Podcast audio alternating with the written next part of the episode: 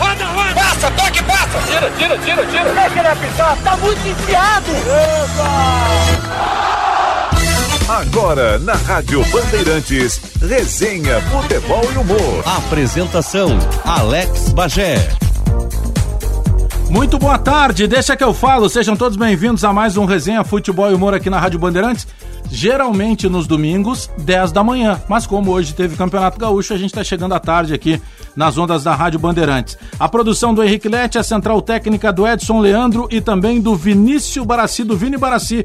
E hoje, na, nesse 26 de julho de 2020, o Resenha vai receber Carlos Eugênio Simon, três Copas do Mundo disputadas como árbitro, e William Machado, lembram do Capita? Zagueiro que fez história tanto com a camisa do Grêmio quanto com a camisa do Corinthians. O resenha sempre para skin leve e saborosa, beba com moderação. Banrisul, agora o Banrisul é agendado, hein? A todo o atendimento nas agências Banrisul agendado. Faça pelo aplicativo Banrisul Digital. Talco Pó Pelotense, agora também Jato Seco em aerossol, apresentando aqui o Resenha Futebol e Humor. Bom, temos o contato já com o Carlos Simon?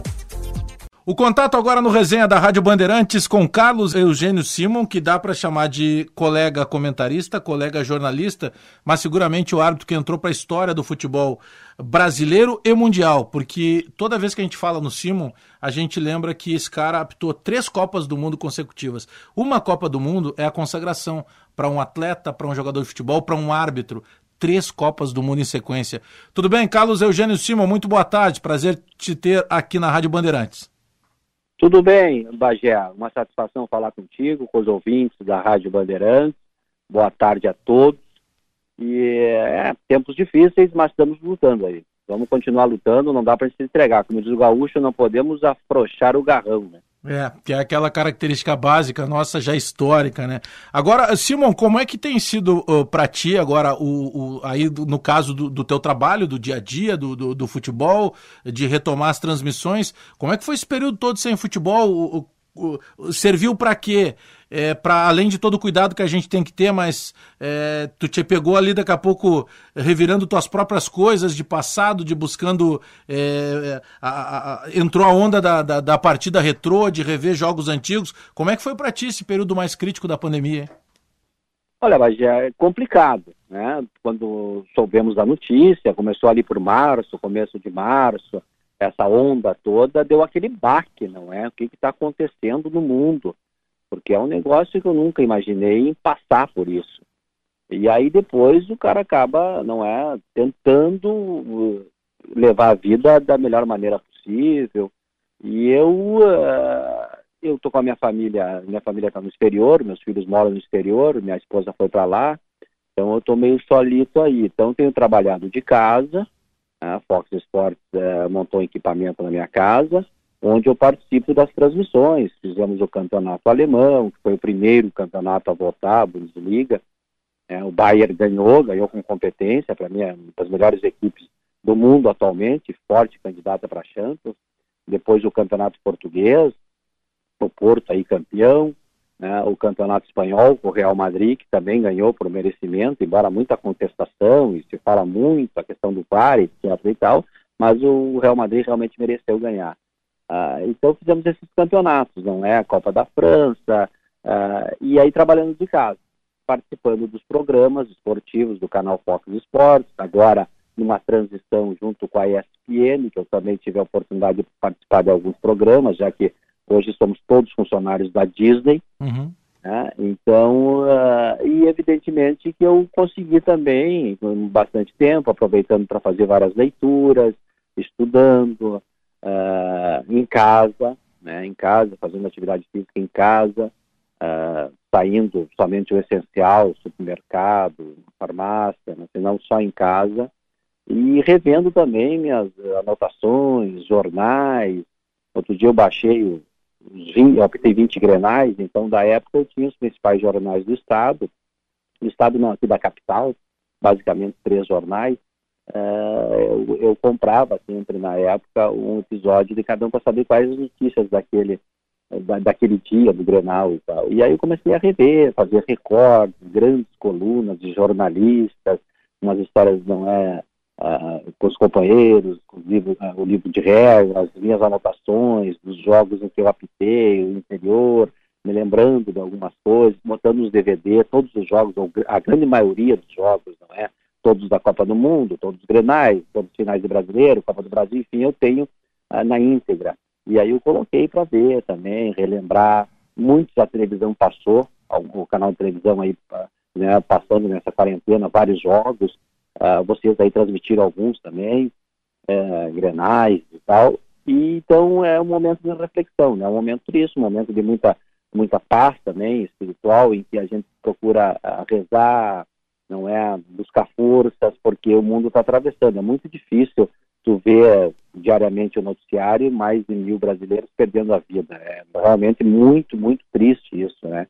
E, e, a gente tem que fazer, no mínimo que a gente pode fazer, podemos ficar em casa em casa, quando sair com máscara, álcool gel, essa coisa toda, não é sempre com máscara, é, de acordo com as orientações das pessoas que entendem desse negócio.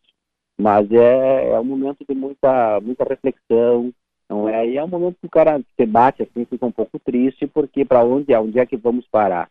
E muitas coisas que estão acontecendo, que tu diz assim, ah, a humanidade vai sair melhor. Na minha opinião, não vai sair melhor pessoas aí que estão se revelando, sabe, de, uma baixeza incrível, né, de uma prepotência, de uma soberba, que na minha opinião não leva a lugar nenhum. Uh, mas enfim, então basicamente isso aí, né, cara, ajudando, colaborando, tem ajudado algumas instituições, pessoas próximas que eu, que eu, que eu tenho um acesso e que necessitam, não é, pelo menos o básico, na medida do possível, evidentemente eu, eu contribuo com essas pessoas, uh, mas e tocando a vida né, tocando a vida, porque também nós vamos passar por tudo isso, né? É, com certeza, está demorando um pouco, mas nós vamos passar por tudo isso aí. Carlos Eugênio Simão, tu acabaste de citar, poxa, aí fui lá, dei, dei uma olhada em alguns clássicos, alguns jogos que eu tenho aptado. Tu é o cara que acaba te corneteando daqui a pouco, pô, mas aquilo ali eu não precisava ter feito, pô, aquilo ali, não, aquilo ali eu acertei de novo. Tu chega a ser crítico assim quando tu. Porque são jogos que, claro, tu tem na memória os principais fatos, mas sempre tem alguma coisinha que a gente não lembra, que a gente acaba relembrando quando assiste novamente. Tu é esse cara mais crítico também, de daqui a pouco te autocornetear?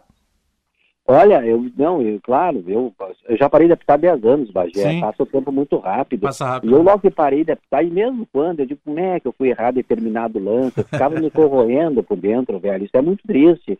E aí eu digo, também não dá para levar tão a sério assim, não é? Porque passou, passou, é evidente que na hora eu não quis fazer aquilo, eu não, eu não vi a jogada rápida, quando você, uh, houve pênalti eu não dei, enfim, e aí tu fica olhando, é claro que fica, não dá para acertar tudo, não é? Mas ah, ainda bem que foram mais acertos do que erros, mais de mil jogos arbitrados. Mas, claro, fica tentando voltar. Eu digo, ah, se na minha época tivesse o VAR, é uma maravilha, né? Deus o livre. Mas, enfim, não é fica. Mas ah, o cara com o tempo vai, vai, vai assimilando e tal, porque é difícil. Agora há pouco tempo que eu estou me desprendendo mais desse negócio, porque logo que parei de apitar também ficava domingo imaginando, montando minhas, minhas coisas. Até outro dia eu estava uh, separando os cartões, não é, amarelo e vermelho, os apitos das finais, as camisetas que eu tenho guardado, tudo organizadinho, quadro, nos 14 anos que eu permaneci na FIFA, de 1997 ao ano de 2010. Então, revendo fotos também, e tudo que eu já conquistei, que eu já tive a oportunidade de participar, de ter conhecido o mundo, não é? E a amizade que eu tenho com os grandes amigos aí, uh, da música, da política, né, da cultura. Então, essa parte, revendo esse passado, aí fico orgulhoso. Não? Aí, quando eu quero me sentir grande assim, eu me lembro que eu recebi na minha casa o professor, não é? Eu prefiro chamar de professor porque para mim foi o maior comentarista esportivo desse país, o Rui Carlos Oscar. Com né? certeza. O escritor Luiz Fernando Veríssimo, o escritor, compositor, cantor Chico Buarque de Holanda. Time pesado, hein? Eu digo, ó, esses caras já tiveram lá em casa, tem uma carne para esses caras aí, aí quando eu quero me sentir importante, né, mas, é, mas então tu rever fotos e tal, um negócio bonito, tava vendo meu escritório, troféus, medalhas, fotos, não é? Ah, então me sinto muito feliz, né, cara, por ter campeado por esse mundo todo, apitando futebol e ter feito grandes amizades. Mas, é claro, quando eu olho um lance que eu errei, fico chateado. Mas, enfim, não dá para voltar atrás. Né? Mas quando para lá para aquela hora do mate, que eu sei que é um, é, é um ritual sagrado aí na tua vida, é, para aquele cara que nasceu em Braga e tu sempre é, fez questão de trazer e sempre dizer da tua cidade, né? nascido lá em Braga e tal. Tu colocou Braga na capital, no mapa. E, e como é que tu para de vez em quando lá, olhando pela janela do, do, do apartamento, da tua casa, e, e, pegar e, poxa, a gente olha, hoje até o Henrique Lete aqui, o produtor do programa, só já tem sempre um material de apoio. Pô, e tu olha lá, é, Libertadores, eliminatória, participação em Olimpíada, finais importantes de campeonatos nacionais, três Copas do Mundo. Poxa, no teu melhor sonho tu imaginava tudo isso, Simon? Que é muita coisa. É, é velho, difícil mesmo. Muito boa tua pergunta. Eu não, olha, não, não imaginava tudo isso, tudo que eu conquistei. E eu agora olhando, né, revirando meus armários, até coloquei na parede. Eu tenho, eu tenho oito títulos, não é, de cidadão uh, benemérito, cidadão de Porto Alegre, cidadão honorário, não é, de, de Passo Fundo, de São Borja, de Alegrete, enfim, de várias cidades ali. Então, que o reconhecimento dessas pessoas, não é, que uh, dando o título de cidadão da cidade, mais tantos diplomas, uh, tantos certificados, tantas palestras e tal. Eu acho que isso aí é importante, não é? Eu aprendi com meu falecido pai, que era professor, né? É, minhas irmãs, que eu tenho todas professoras, eu estudei um pouco menos, já fui ser jornalista.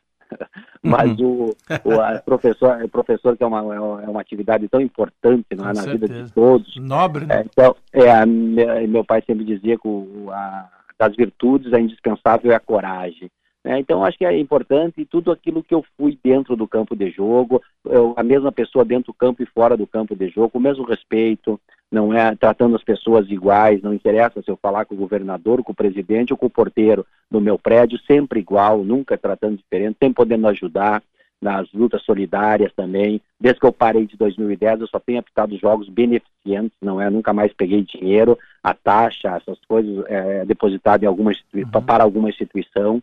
Então, uh, eu acho que isso é importante, além do, do, do árbitro Carlos Simon, o cidadão Carlos Simon, sabe? Que as pessoas dizem, olha, ele errou, mas uh, contra o Simon, a pessoa do Simon não tem nada para para falar. Eu acho que isso é importante. Então, foi como eu falei quando terminei de apitar no dia 5 de dezembro de 2010, meu último jogo profissional lá no estádio Nilton Santos.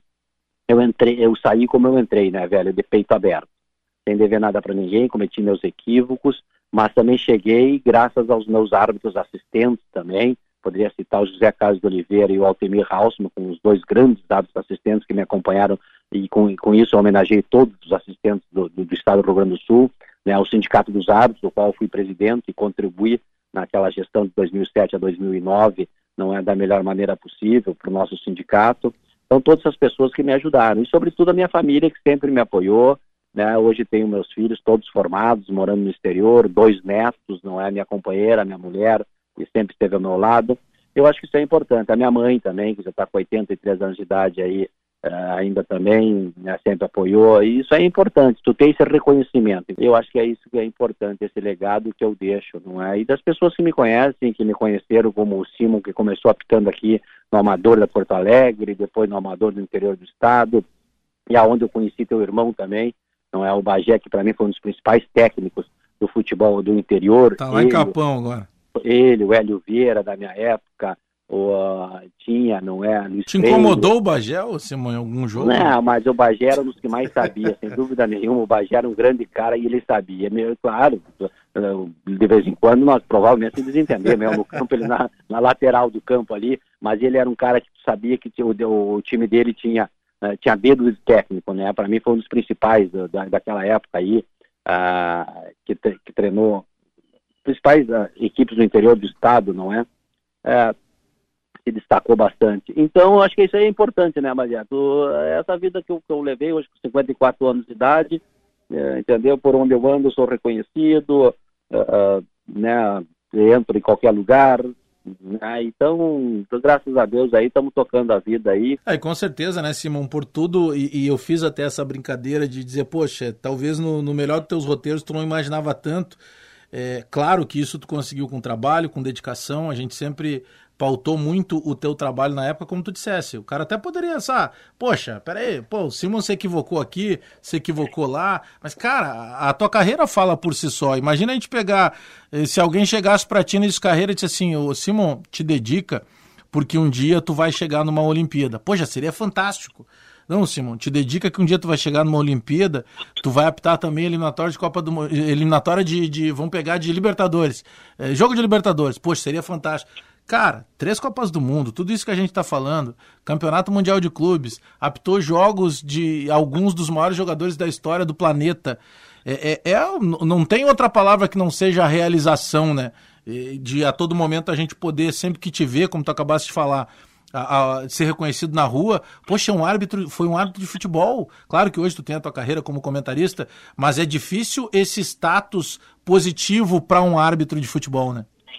É, muito difícil, muito difícil. Tu conseguir três Copas do Mundo com idade limite de 45 anos de idade, são três no mundo, né? Eu, Oscar Ruiz, o colombiano, e o, e o Marco uh, Rodrigues, do México, com limite de até 45 anos de idade. Uh, deve ter tido uns oito, porque na outra uh, tempos antigos tu podia apitar até 50, Sim. 53, uhum. enfim, né? E hoje também até 50 anos, depois de 2013, até 2010, até 2012 a FIFA estipulou o limite de 45 anos de idade. Depois de 2013 ela voltou até 50. Eu saí, uh, parei de apitar, apitei 14 anos de futebol pela FIFA uh, em dezembro de 2010 porque tinha que parar. 45 anos era a idade limite, eu me retirei na idade limite, né? E me apitando aí vários jogos. E conforme você falou, o top 5, assim, do, dos jogadores que eu apitei, não é o Messi, o Ronaldinho Gaúcho, o Ronaldo Nazário, o Romário e o Zidane. Esse para mim foi o top 5. Depois teve Kaká, Ibrahimovic, enfim, essa turma toda aí. Né? Não conseguia apitar Maradona, que na época já tinha parado antes. Mas conforme você falou, é, é um orgulho ter participado. Apitei o Messi no Barcelona, Mundial de Clubes, e o Messi na seleção da Argentina, né, o, o, Ronaldo também. O Ronaldo Gaúcho, desde o tempo do, do Santiago ali, que ele jogava no. Sim, tu viu nascer, né? É, campeonato sub-20, sub 16 ali, né? Sub-16, ele já, já aloprava ali. Então, é, o Zidane também, que tive a satisfação de apitar, outros tantos, né? Craques da bola, meus companheiros lá, o Edmundo, o Zinho, enfim, hoje trabalham comigo também, foram gênios da bola, sobretudo o Edmundo, jogou muita bola, né? E o Zinho, que tem vários títulos. Mas, é, então é, é, é uma carreira bonita. Então, foram três Copas do Mundo, não é fácil. Tu chegar ali com 44 anos de idade, em 2010 eu fui o árbitro mais velho na Copa do Mundo, passando, tirei 10 na prova uh, teórica ali em inglês, feito lá na, na África do Sul, e teste físico ponteando sempre. Então, muito sacrifício, não foi fácil os caras chegarem e dizer, ah, vai ali, não é assim, não. Várias pessoas ficaram pelo caminho, que para chegar numa Copa do Mundo tem que estar tá não é? E eu já cheguei ali com 44 anos de idade, eh, desde que eu comecei a lidar com a apitar futebol, foi o primeiro curso que eu fiz foi em 1984, eu tinha 18 anos de idade, né? E sempre correndo, sempre tão apaixonado pelo esporte, né? Então, tu chegar aí numa Olimpíada e finais de campeonato, e terminei 2010, já apitando as finais que eu poderia apitar. Eu apitei a final da Copa do Brasil, Santos uhum. e Vitória, eu apitei a final da Recopa Estudiantes de La Plata e uh, uh, estudantes e. Ah, porra, rapaz, como é que me escapa o nome? Agora me escapou o nome. Eu também não lembro, eu lembro de estudantes. Foi, foi lá no campo, no, no, no, no campo de estudantes, lá da batalha, aquela em que o Grêmio jogou. Uh, o Grêmio jogou lá do, daquele dos sete jogadores, naquele campinho pequeno, acanhado, lá de Quilmes, lá em La Plata né? E o, e o Estudiantes perdeu, inclusive o, foi o campeão, campeão da, da, da Recopa 2010, o time do Equador. Ali, ali eram estudantes ainda com o Verón, né? Verón, Laborrita, sim, Verón. E então apitei e apitei a final do brasileiro, que foi o. Independente Del Vale? Não, não, não. Também não lembro, me fugiu completamente. Mas bom, importante é que, que foi um jogo. Eu ia te perguntar justamente sobre isso, porque eh, tu acabaste de citar aí vários nomes de jogadores muito importantes no contexto da história do futebol mundial, né? Tu já parou para pensar que o teu nome está na história do futebol mundial também, daqui 200 anos, 100 anos, quando a gente não estiver mais aqui, vai se falar de casos raros de árbitros que apitaram Copa do Mundo. E aí vai chegar numa outra página de casos mais raros de árbitros que apitaram três Copas do Mundo. Já parou para pensar nisso? Pois é, é um negócio mesmo que é, tu tem razão, a história está aí, né? Então as pessoas vão ver que daqui tantos anos teve um árbitro, principalmente nesse Rio Grande do Sul, que nasceu lá no Braga, que nem você falou, né, em que teve é, em três Copas do Mundo, Olimpíadas, enfim. Mas eu te dizia que era o 2010, não é, do último dia, o último ano da minha carreira, em que eu apitei, já apitei o jogo do Maracanã, eu só não apitei a final da Libertadores, porque foi em, é, a final da Libertadores foi entre Chivas. Né? Ah, sim, por causa do brasileiro. Isso, era Brasil. E a final da Recopa foi independente. Foi e... a LDU. É, é, é, a final da Recopa foi Independente e Goiás. Tá, não, e aquele de 2010 que tu estava falando da Recopa Sul-Americana era LDU. É, foi LDU, exatamente. Foi Estudiantes e LDU, né? É, Estudiantes e LDU. É, então tu veja bem, eu teve cinco finais no continente, eu optei três e duas eu não tinha como optar porque envolvia equipes brasileiras. É, então, uh, tu terminar uma carreira assim, não é? De 38 rodadas, optar 31 do, do Campeonato Brasileiro, é, então, muito gratificante mesmo. E é um negócio que você falou, está né? o nome na história. Quando se falar em arbitragem de futebol, o ano passado, a Federação Gaúcha, o século passado, a Federação Gaúcha fez uma seleção, não é? Onde votaram jornalistas, dirigentes, jogadores. Eu muito me orgulho desse prêmio que eu ganhei, como o árbitro do século passado, né? Juntamente com Falcão, uh, Alcindo, Enio Andrade, Renato, Gessi, aquela baita seleção Tesourinha, Carpegiani, não é? Figueroa, Manga, Liberaldo, Ayrton e Paulinho. E eu fui, eu fui eleito árbitro do século passado. Né? Nesse século aqui, provavelmente nós não vamos mais sair, mas eu já comecei com três Copas do Mundo, né? Arrancou bem. Arranquei bem, mas mesmo assim, até o final do século nós não vamos mais sair. Mas tudo bem, então é uma história bonita, né? É uma história que eu tenho muito, muito, orgulho. Eu te falei anteriormente, né? Com apoio sozinho, ninguém vai a lugar nenhum. Mas é que estou na história. Quando gostando ou não gostando, você for falar em futebol e tem que envolver arbitragem, porque o árbitro é, um, é, um, é, é importante no futebol, né? O, o, árbitro não é tudo no futebol, mas o futebol sem o árbitro não é nada. Claro. Não existe partida de futebol sem o juiz. Então, quando você fala nisso aí, falar em arbitragem, vai, vai, vai é, tocar no assunto de arbitragem, meu nome vai ser, vai, vai ser lembrado, não tem como não, né? Eu espero que do lado positivo, porque até agora tudo que eu tenho feito e fiz na minha carreira da melhor maneira possível. Mas então é, é uma carreira bonita eu, eu, me sinto muito orgulhoso dela.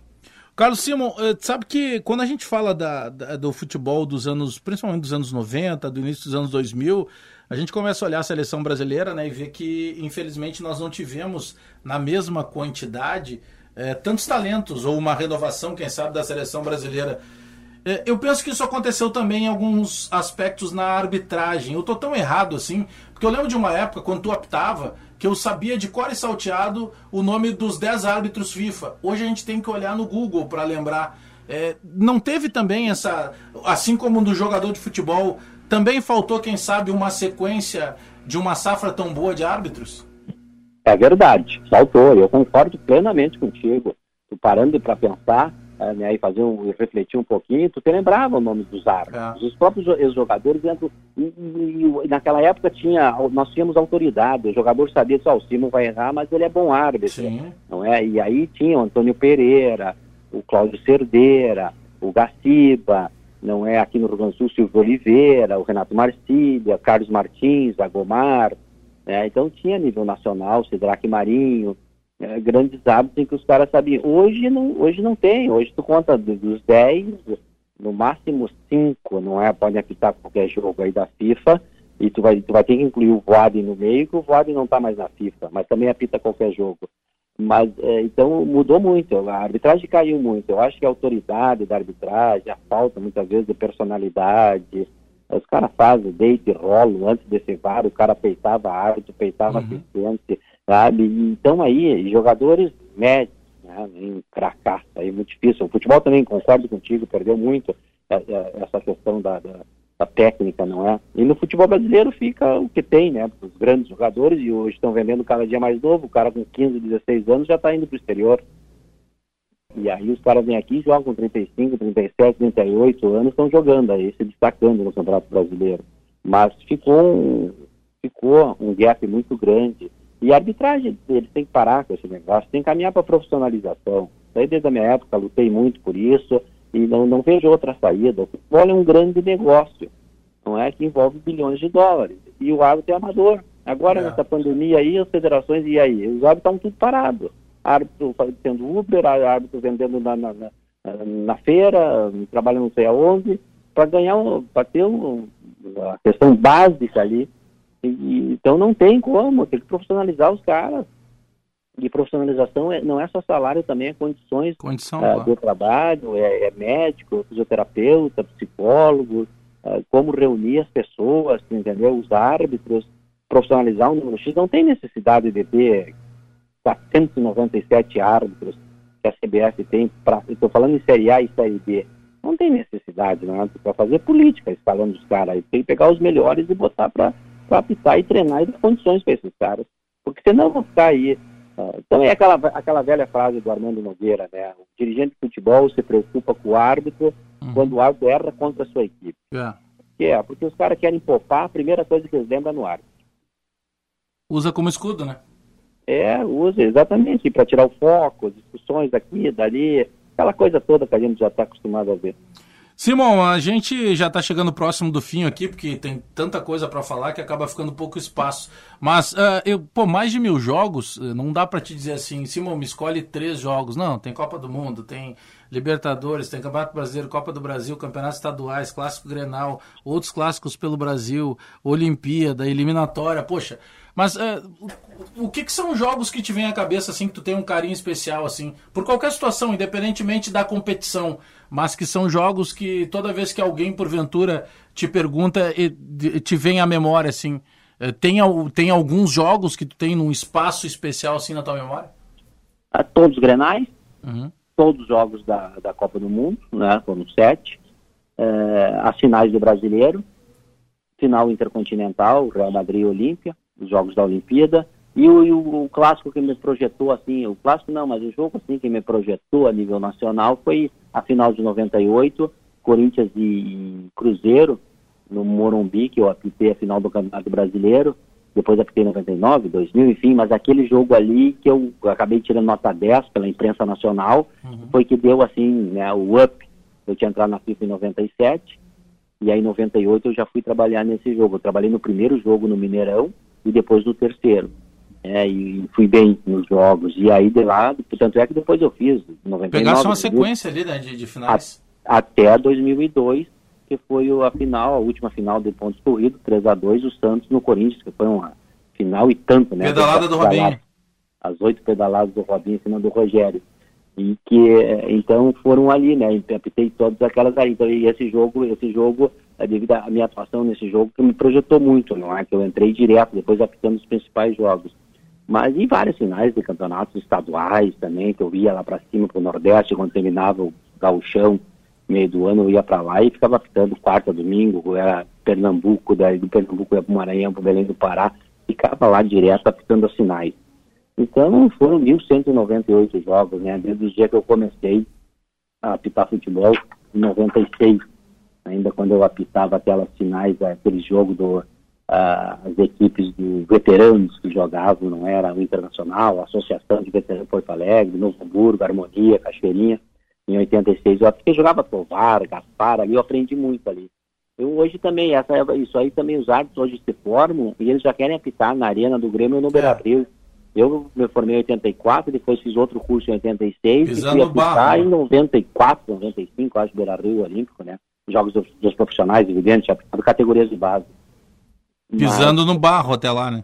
E muito, interior do estado aí, eu revirei esse interior do estado aí, vindo de ônibus, saindo sexta-feira, voltando domingo à noite, chegando segunda, indo trabalhar, aquela função toda, não é que o cara faz. Mas também quando me largaram para pitar, eu digo, não, agora é comigo. Quando o cavalo passou encilhado, eu montei, porque a base que eu tinha feito era muito boa, né?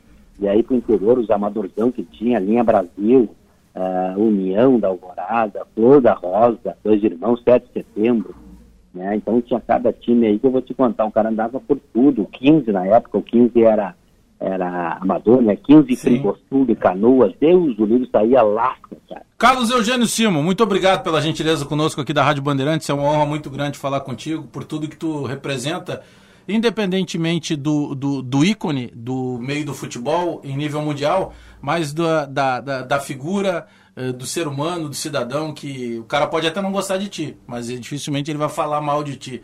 Muito obrigado pela gentileza conosco aqui da Rádio Bandeirantes e um grande abraço aí.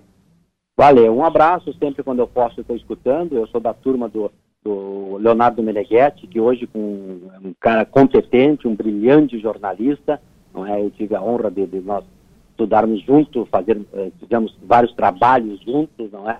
E hoje ele está comandando aí a Bandeirantes no Rio Grande do Sul. E a Bandeirantes está que está aí com o Marco Antônio Pereira, uma turma maravilhosa no esporte, não é? E realmente, Bagé, então eu me sinto muito orgulhoso. Vocês é a turma boa e eu estou sempre à disposição. Um grande abraço a todos, um grande abraço a todos os gaúchos, não é? E toda a querência aí do Rio Grande, porque nós vamos passar nós vamos passar essa, essa peleia aí, como eu falei, não dá para afrouxar o garrão, o gaúcho não afrouxa, não aí nós vamos enfrentar e atravessar esses tempos difíceis aí. Não podemos baixar a cabeça. Muita fé em Deus, seguimos com fé, né, que tudo isso aí vai passar. Um grande abraço a todos e obrigado aí pela entrevista. Um abração a todo o Rio Grande. Valeu, grande. Cara, o Carlos Simon, imagina, ele apitou Olimpíada, final de Mundial de Clubes, quatro ou cinco finais de Campeonato Brasileiro, Copa do Brasil, três Copas do Mundo, eliminatória de, de Copa do Mundo, é, Libertadores. Poxa, você tem um cara realizado na arbitragem, sem dúvida nenhuma. Carlos Eugênio Simon.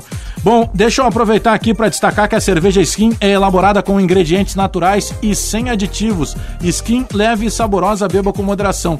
O Vini Barassi vai tomar uma skin hoje. Aliás, você sabia que a skin o, o, só entra em contato com o ar quando você abre a garrafa? Tem todo um sistema de proteção para que a skin possa sair com essa qualidade de sempre aí para sua casa. Bom, temos na linha já o contato com o, com o Capita?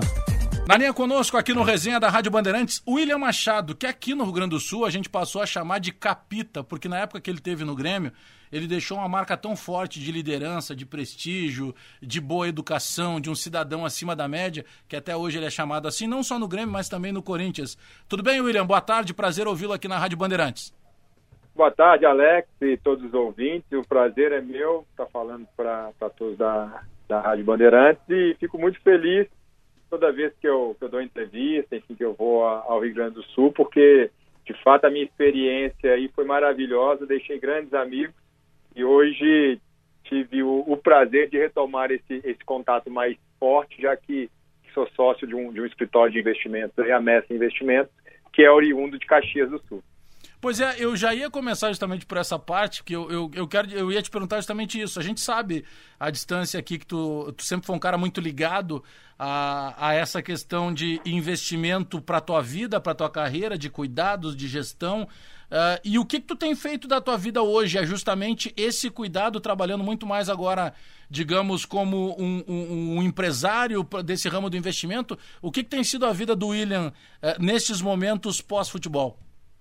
Exatamente, eu, eu quando eu parei de jogar, eu abri para mim, hoje eu tenho até vergonha de falar, mas eu abri o que eu chamava de consultoria financeira, mas na verdade era simplesmente eu captava possíveis clientes para uma gestora de investimentos, na época a maior gestora de, é, de investimentos do Brasil, é, porque eu vi né, durante a minha carreira como jogador como que os atletas, é, uma pequena parcela poderia ganhar um bom dinheiro e perder e a maior parcela não ganha tanto e tem que saber administrar muito melhor, justamente porque não tem espaço para erros. É, eu fiquei três anos trabalhando com isso, mas o modelo não me agradou muito. Acabei saindo, e enveredando por outras, é, outras áreas, como comentarista esportivo e também dirigente.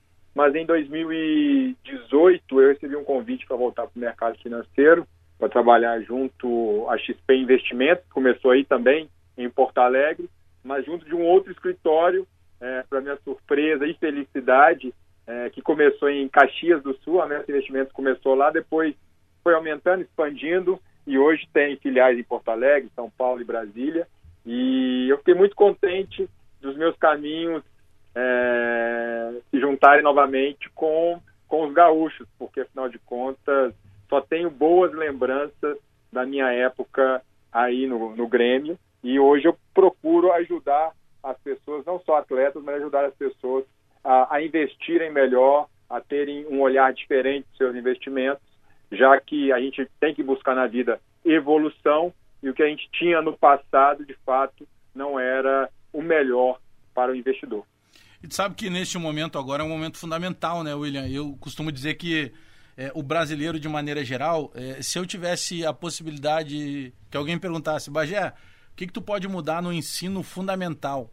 Eu colocaria duas cadeiras, eu colocaria economia e eu colocaria política porque parece que o brasileiro já nasce meio avesso. Não, economia não é um assunto chato. A política não é um assunto chato também, mas são coisas que vão nortear a tua vida lá na frente. Eu penso que nós teríamos, nós brasileiros, que ter uma aproximação muito maior, tanto com assuntos políticos quanto, quanto com assuntos econômicos. Saber diferenciar o que é uma despesa, o que é um investimento. É, esse momento, principalmente da pandemia, vai tocar muito diretamente em quem teve ou não esse tipo de organização, né? Sem dúvida nenhuma, eu concordo contigo 100%, porque eu, eu senti isso na pele também quando eu era mais jovem, porque meus pais, é, por conta de ter que sair muito cedo para trabalhar, então meu pai tem quinta série, minha mãe tem sétima série, e eles sempre cobraram muito de mim, da minha irmã, que a gente se dedicasse aos estudos, eu tive que conciliar, graças a Deus, né, eu tive até um certo momento por obrigação dos meus pais, né, mas depois eu mesmo percebi que era importante conciliar estudo e futebol. Minha irmã enveredou para a carreira de professora, ela dá aula de história, é, e aí a gente vendo como que piorou o nível é, do ensino é, fundamental, do ensino médio e também as faculdades, né? Porque a gente, como você bem colocou, já deveríamos ter o contato, o aprendizado é, em relação à, parte de economia, à parte de política, é, desde muito cedo. E mesmo quando você entra na faculdade, você não tem isso, né? Porque a pessoa estuda direito, ela não tem uma disciplina que vai ensiná-la a administrar o dinheiro que ela vai ganhar como advogado, como promotor, como juiz. É, a pessoa faz medicina, a mesma coisa, engenharia, a mesma coisa.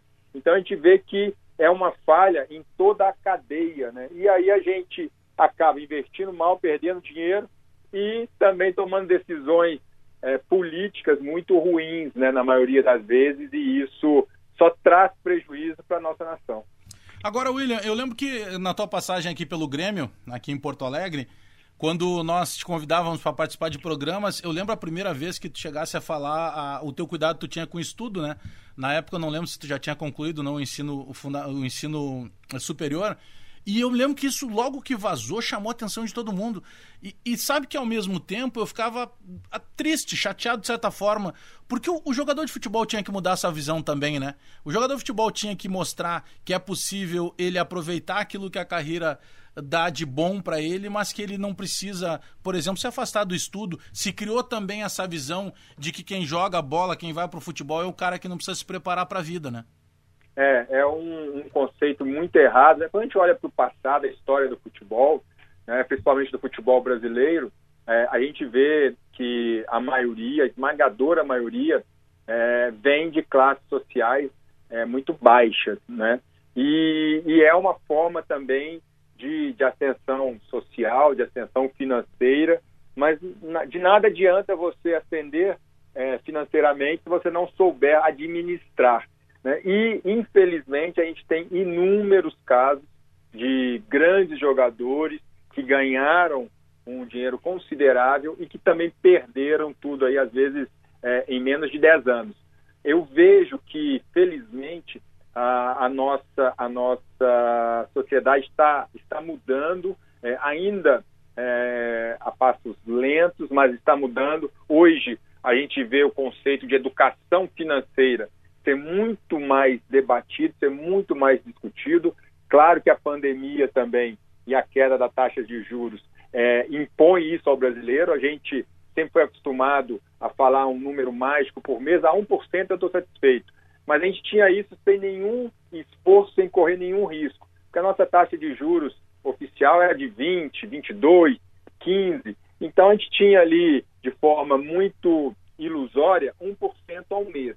Agora, com a taxa oficial a 2,25, podendo terminar o ano a 2 ou até abaixo de 2, então o brasileiro também, isso já vem acontecendo nos últimos dois anos, né, a queda da taxa de juros, então o brasileiro se vê obrigado a aprender a investir. E o jogador de futebol, ele faz parte da sociedade. Eu sempre falei isso também. O jogador não é um cidadão apartado. Ele acaba refletindo, em alguns casos até exponencializando mais, é, o brasileiro. Então, o jovem, 16, 17 anos, na minha época era assim, hoje já está mudando um pouco, mas a gente queria fazer 18 anos para tirar a carteira para poder dirigir. Yeah. E óbvio, né, quem tinha condições comprava um carro ou o pai dava. Né? O jogador de futebol, se ele tem um sucesso na categoria de base, ele já tem um salário, às vezes, de 5 mil, de 10 mil reais, ele poderia ali, ele pode comprar um carro, às vezes, de 30 mil, de 40 mil. O problema do jogador é que ele já compra de 200. Aí ele já financia, já faz uma dívida, essa é a parte errada. Mas o jogador é muito criticado, mas ele só faz aquilo que quase qualquer pessoa no lugar dele faria também. Então essa educação financeira, ela é muito importante e eu vejo que nesse aspecto a sociedade brasileira está avançando. Então eu fico muito feliz que eu vejo já muito mais jogador do que na minha época discutir sobre investimentos, ter essa pelo menos essa preocupação e buscar o conhecimento necessário. Agora, William, quando tu começa a. Quando tu sai do Grêmio, né? E depois tu vai pro Corinthians, também ainda num período de muito sucesso do Corinthians, poxa, tu pegasse ali. Inclusive aquela final da Copa do Brasil 2009, o Corinthians sendo campeão em cima do Internacional. É, ali ainda com, com, com, o time que tinha o Ronaldo, que era um timaço do Mano Menezes. Inclusive até hoje é muito lembrada aquela cena em que o D'Alessandro é, tem uma confusão contigo e ele vai na tua direção, tu sai correndo como quem diz, pô, D'Alessandro, não, aqui não é lugar, e sorrindo. Ficou marcado na tua carreira também essa cena, né? Ficou, ficou. Se tem certas atitudes que a gente toma na vida, e obviamente que, é, se possível, é sempre bom pensar muito antes de agir, porque a gente não sabe das consequências, né? Podem ser negativas para o resto da vida ou podem ser positivas para o resto da vida. Essa cena, é, assim, é, é raro eu conversar com alguém é, às vezes na rua, algum torcedor e tudo, que não comente isso. Ah, sabe o que eu mais lembro?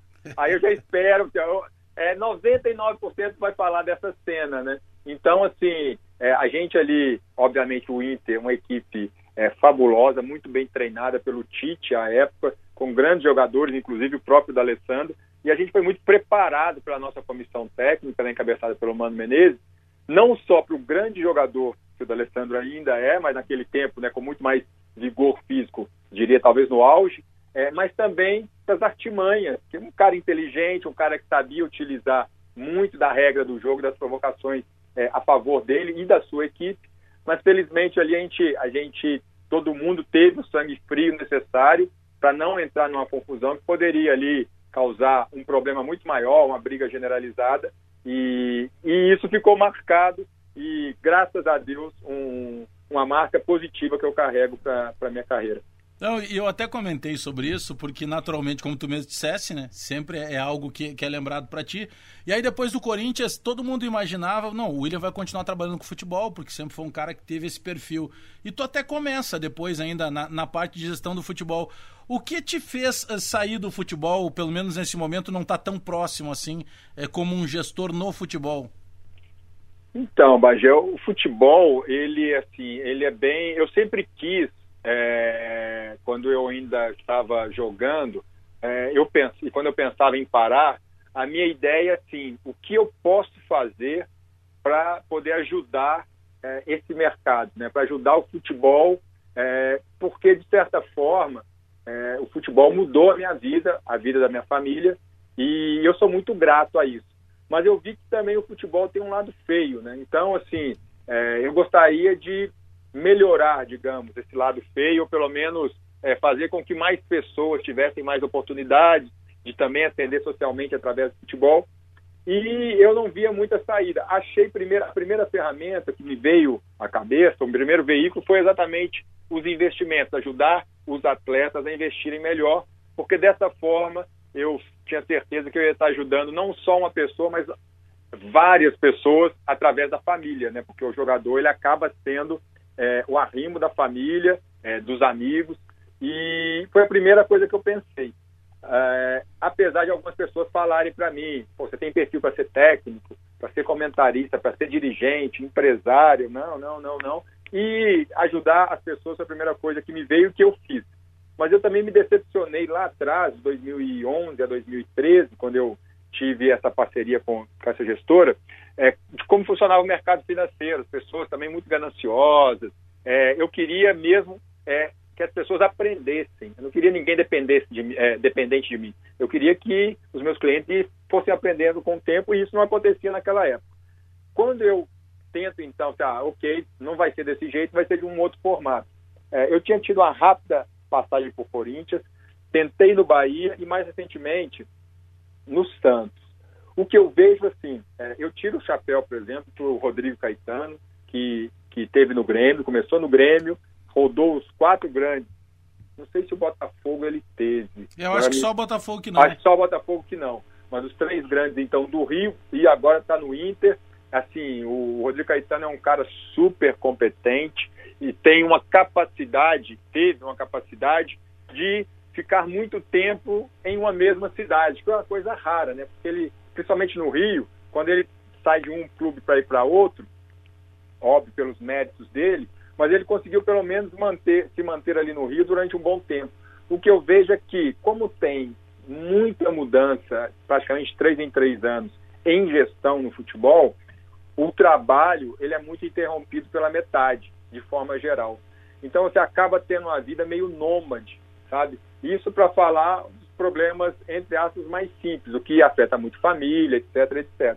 Agora, é, o que eu vejo o maior problema do futebol é que tem muito é, dirigente, quando eu falo dirigente é na esfera de presidente, que é, precisa se capacitar mais, precisa ter mais conhecimento de gestão, ser mais profissional.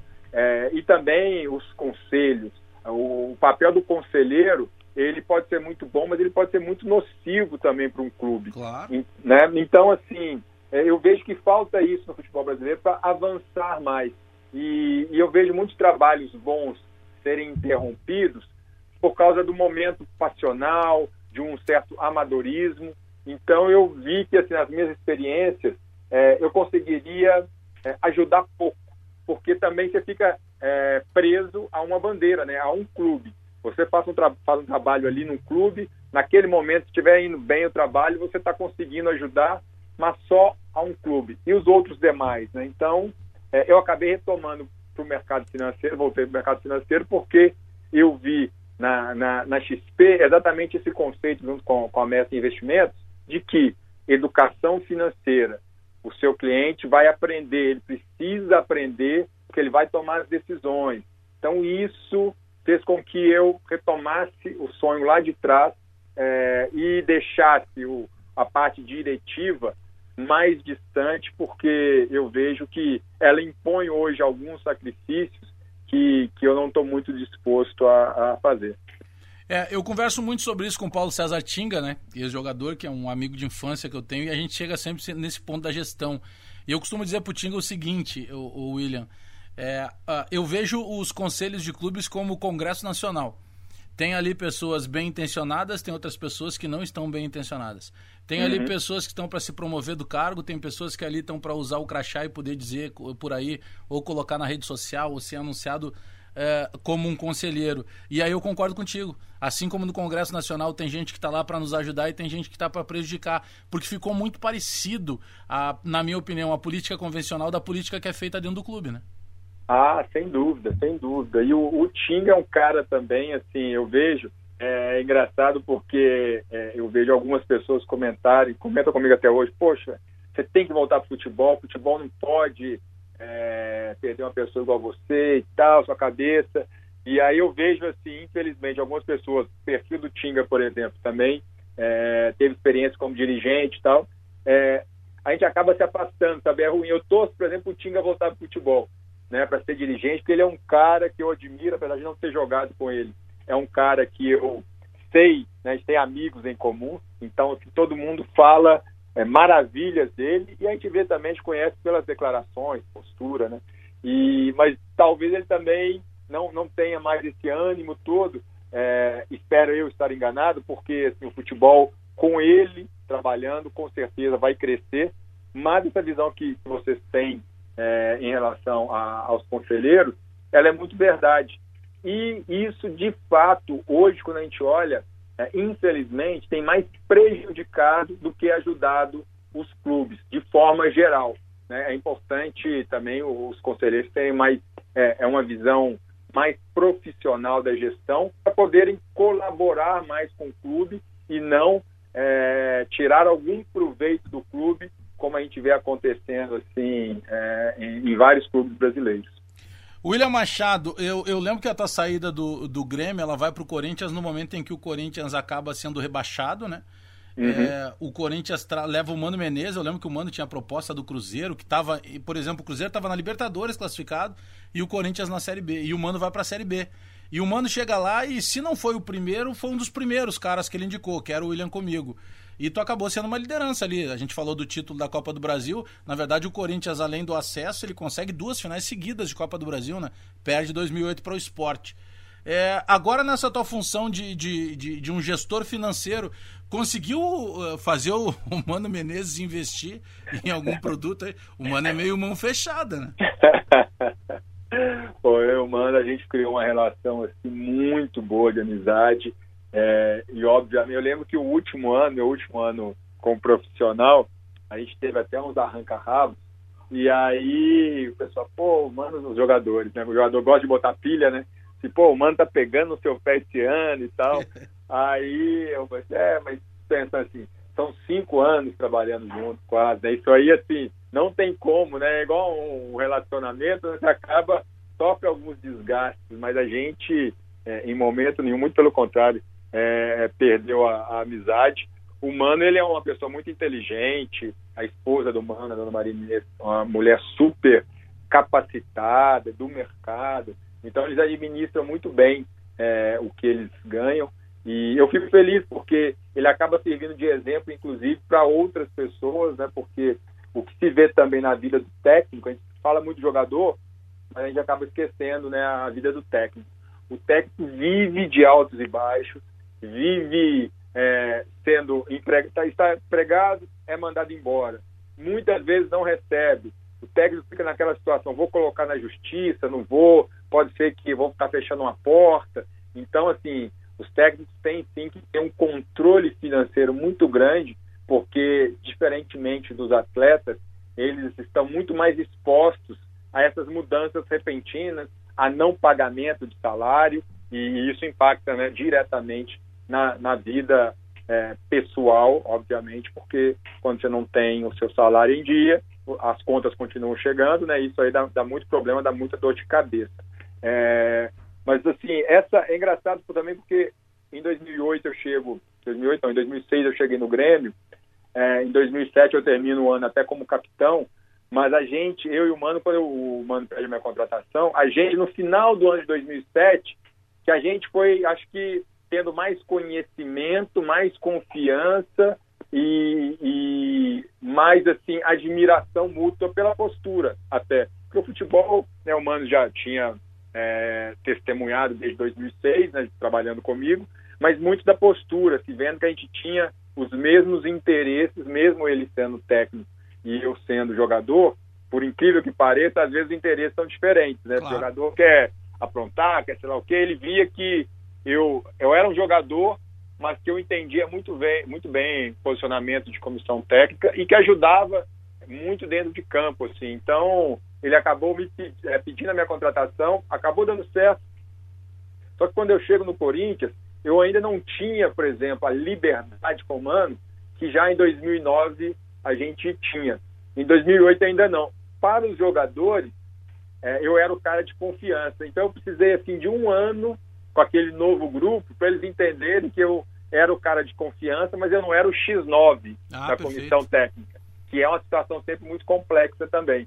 Então, graças a Deus, eu consegui é, ter uma relação maravilhosa com os atletas e manter também uma relação muito boa com a comissão técnica. Pois é, e é um ano atípico da carreira tua e do Mano, porque o último jogo de 2007 que rebaixa o Corinthians é um empate com o Grêmio dentro do Olímpico, né?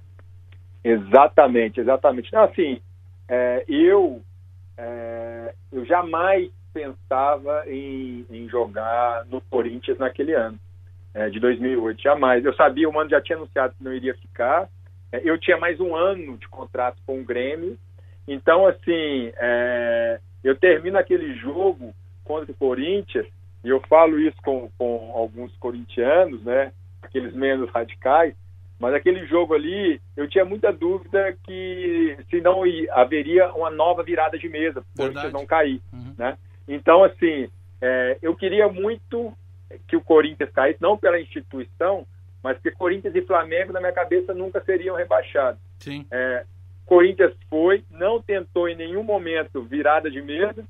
É, eu, né, cá por uma, uma circunstância de uma dívida do Grêmio, do Grêmio com o Corinthians, do zagueiro Batata, que o Grêmio contratou e não pagou o Corinthians, eu acabo meio que virando moeda de pagamento.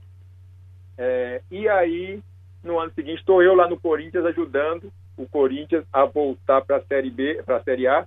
E eu penso que ali foi uma situação muito, muito benéfica para o futebol, porque a partir de então se esqueceu essa palavra, né, virada, ou, é, virada de mesa, né, é, é, esse, essa estratégia, porque de fato isso quando cai é, equipes grandes como já caiu Grêmio, Palmeiras, Botafogo anteriormente, mas sempre se falou muito é, dos interesses, inclusive comerciais, é, quando envolvia Corinthians e Flamengo, né?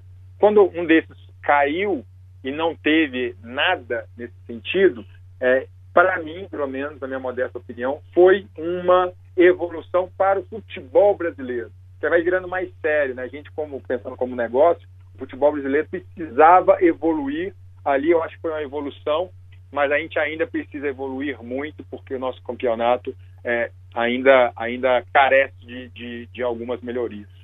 William Machado, a gente está chegando perto de encerrar o papo aqui, agradecendo a tua gentileza conosco da Rádio Bandeirantes. Nós falamos aí do Mano Menezes, daquele time de 2007, que foi um timaço que chegou e pegou seguramente, se não o maior, um dos maiores times do Boca Juniors da história na final da Libertadores. Eu falo muitas vezes com o Teco, que era teu parceiro de zaga, principalmente na uhum. primeira partida, e o Teco sempre concorda, poxa, o Grêmio toma aquele primeiro gol de uma maneira irregular e no momento que o Grêmio jogava melhor dentro de campo. Daquele grupo todo, tu mantém ainda contato com alguns além do Mano Menezes? Mantenho, mantenho. É, o WhatsApp facilitou muito, né? Foi criado um grupo é, que acaba é, englobando é, pessoas, é, jogadores de 2005, da famosa Batalha dos Aflitos, de 2006 e de 2007. Então, é, isso, isso faz com que a gente tenha, tenha um contato muito grande, mas os mais, os mais é, ativos no grupo são, são jogadores ou ex-jogadores do, do grupo de 2007. Então, a gente acaba falando muito, eu, Sandro Goiano, Patrício, é, o Lucas Leiva, Uh, o Diego agora está falando um pouco, né? Voltou pro Grêmio, acho que ele está falando um pouquinho mais. Mas antes ele ficava mais calado. Acho que era só o, o Lúcio, é, quem mais? O Galato, falando muito também. É, o Gavilã, o Esquiave também. O então, Esquiave gente, interage também bastante? No interage, interage, a gente pega muito no pé dele. O Esquiave é um cara fenomenal, assim, um... Multicampeão, um, né? É, e foi um profissional. É, ele vai para o banco o que ele ajudava a gente, mesmo estando no banco, é uma coisa assim, extraordinária. É um caráter assim. A gente ficou muito amigo. Eu tive, sei lá, em Buenos Aires três, quatro vezes. Toda vez que eu vou lá, a gente encontra, a gente conversa, brinca. É uma amizade assim pro, pro resto da vida. Então a gente tem esse, esse contato com a maioria, não a maioria, mas uma boa parte do grupo. A gente ainda é, tem esse, esse contato bom. A gente está, inclusive, tentando marcar um encontro, mas óbvio, né, com com o advento da pandemia aí, está, está um pouco mais distante, mas eu tenho visto cada vez maior assim, esse desejo de a gente conseguir aí reunir pelo menos uns 5, 6 atletas, na verdade reunir o máximo possível, mas reunir pelo menos uns 5, 6 atletas daquele elenco que, que de fato surpreendeu né, muita gente, porque chegar na final passando pelas equipes que a gente passou, as brasileiras, né, São Paulo e Santos, com elencos né, muito badalados e a gente conseguiu é, grandes jogos e apesar do vice-campeonato, mas assim eu tenho um prazer, eu acho que eu, eu nunca enchi a boca para falar tanto com, de orgulho assim ao falar daquele vice-campeonato. William Machado, eterno capita aqui para o torcedor do Grêmio. Grande abraço, muito obrigado pela gentileza de sempre, parabéns pela carreira, pela postura, pela maneira que sempre representou muito bem a imagem da tua época de jogador de futebol e hoje de um gestor financeiro que fala com facilidade de um assunto que ele precisava estar na boca de todo brasileiro, saber investir, saber eh, guardar, pensar em economia, não considerar que se está bom hoje não quer dizer que amanhã continue bom. Então, parabéns aí pela, pela sequência de trabalho aí.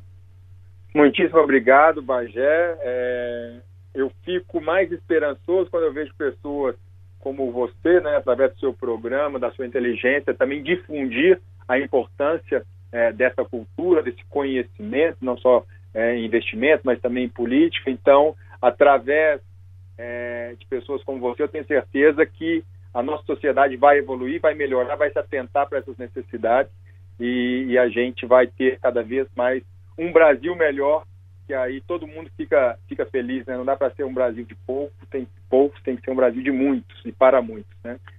Forte abraço. Valeu, muito obrigado, William Machado. E com eles fechamos mais um Resenha Futebol e Humor neste domingo à tarde, em função uh, da disputa do Campeonato Gaúcho mais cedo. Mas no domingo, sempre 10 da manhã, a gente está de volta aqui na Rádio Bandeirantes com a produção do Henrique Lete, a central técnica do Edson Leandro, do Norival Santos e do Vini Barassi. Skin leve e saborosa, beba com moderação, apresentou mais um Resenha Futebol e Humor. Bom domingo para todos, até mais, tchau!